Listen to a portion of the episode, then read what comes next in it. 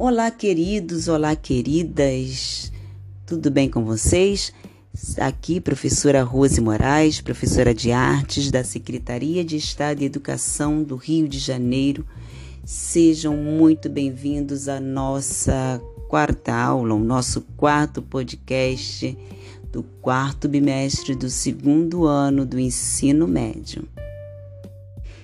Em nossa última aula, falamos do cinema que é a sétima arte. Por que sétima arte? Porque ela contém todos os elementos de todas as outras manifestações artísticas que eu citei logo no início do nosso terceiro podcast, que são as seis artes anteriores: a música, as artes cênicas, a pintura, a escultura, a arquitetura, a literatura e o cinema. Ela reúne todos esses elementos. Por isso, ele é considerado a sétima arte.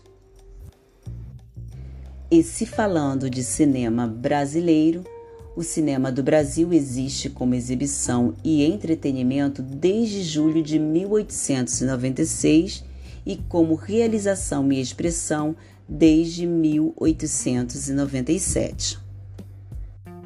No Brasil, temos grandes cineastas e eu vou citar algum deles aqui.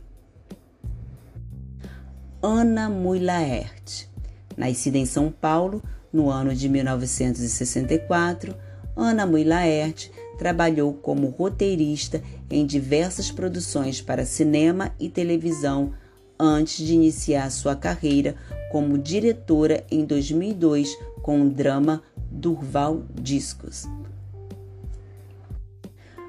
mas foi em 2015, com Que Horas Ela Volta, que Mui Laerte colocou definitivamente seu nome ao lado de outras grandes mulheres da história do cinema. Olha aí a mulher se destacando, viu? O longa obteve prêmios em importantes festivais pelo mundo, entre eles Sundance e Festival de Berlim.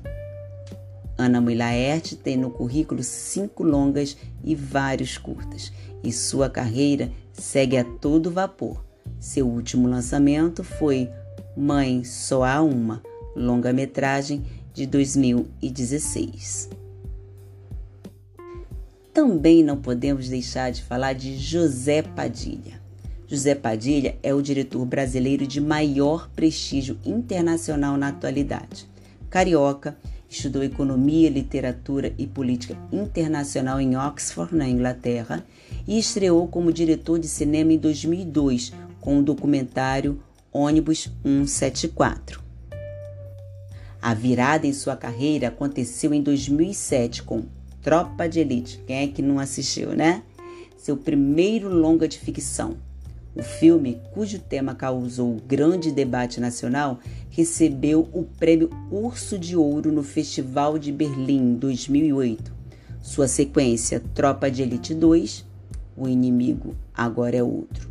Em 2010, é um dos filmes de maior público na história do cinema brasileiro. Padilha ainda assina produções como Paraísos Artificiais, a série de sucesso Narcos e Robocop, filme que marca sua estreia em Hollywood. Fernando Meirelles. Diretor e roteirista, Fernando Meirelles estudou arquitetura e se envolveu desde cedo com a produção audiovisual, tendo fundado uma produtora nos anos 80 com amigos da faculdade. Trabalhou em projetos experimentais e vídeos para televisão até fazer sua estreia no cinema em 1998, dirigindo O Menino Maluquinho 2 e logo em seguida o popular Domésticas. O passo seguinte em sua carreira trouxe também seu maior sucesso, o internacionalmente consagrado Cidade de Deus. Isso mesmo, Cidade de Deus, indicado a quatro categorias no Oscar 2004 e vencedor de diversas categorias no Grande Prêmio do Cinema Brasileiro 2003. O filme ficou reconhecido como um dos melhores da história do nosso cinema em virtude da sua qualidade técnica e senso estético apurado. Meirelles assina ainda obras como O Jardineiro Fiel, Ensaio sobre a Cegueira, maravilhoso, 360 e um dos segmentos do filme Rio Eu Te Amo. Chefiou também a equipe responsável pela grande cerimônia de abertura dos Jogos Olímpicos de 2016, transmitida para o mundo inteiro. Walter Salles Formado em Economia e Comunicação Audiovisual, Walter Salles iniciou sua vitoriosa carreira de diretor em 1985 com a série Japão Uma Viagem no Tempo. Trabalhou em documentários e produções de pequeno porte até lançar, no ano de 1995, Terra Estrangeira, seu primeiro filme relevante. Em 1998, lançou Central do Brasil. Isso aí, Central do Brasil, um sucesso de público e crítica e, e, em uma década na qual o cinema brasileiro passava por sérios problemas. O filme franco-brasileiro recebeu sua duas, na verdade, recebeu duas indicações ao Oscar além de ter levado para casa um Globo de Ouro na categoria Melhor Filme Estrangeiro e um BAFTA, entre muitos outros prêmios.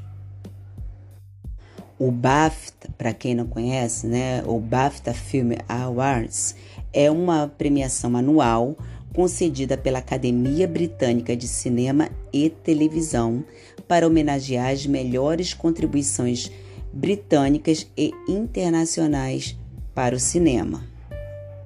E voltando a falar de Walter Salles, de lá para cá, é, Walter Salles vem alternando entre produções nacionais, como Abril Despedaçado e Linha de Passe, e internacionais como Diários de Motocicleta, Água Negra e On the Road.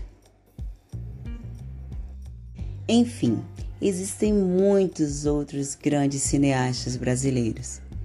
Um deles, Glauber Rocha, sempre controvertido, ele escreveu e pensou cinema, sempre, porque ele queria uma arte engajada no pensamento e pregava uma nova estética, uma revisão crítica da realidade. Ele era visto até pela ditadura militar que se instalou no país em 64 como um elemento subversivo. Mas eu quero deixar essa pesquisa com vocês, tá ok? Então vocês vão pesquisar sobre Glauber Rocha, façam suas anotações e depois apresente ao seu professor. Grande beijo!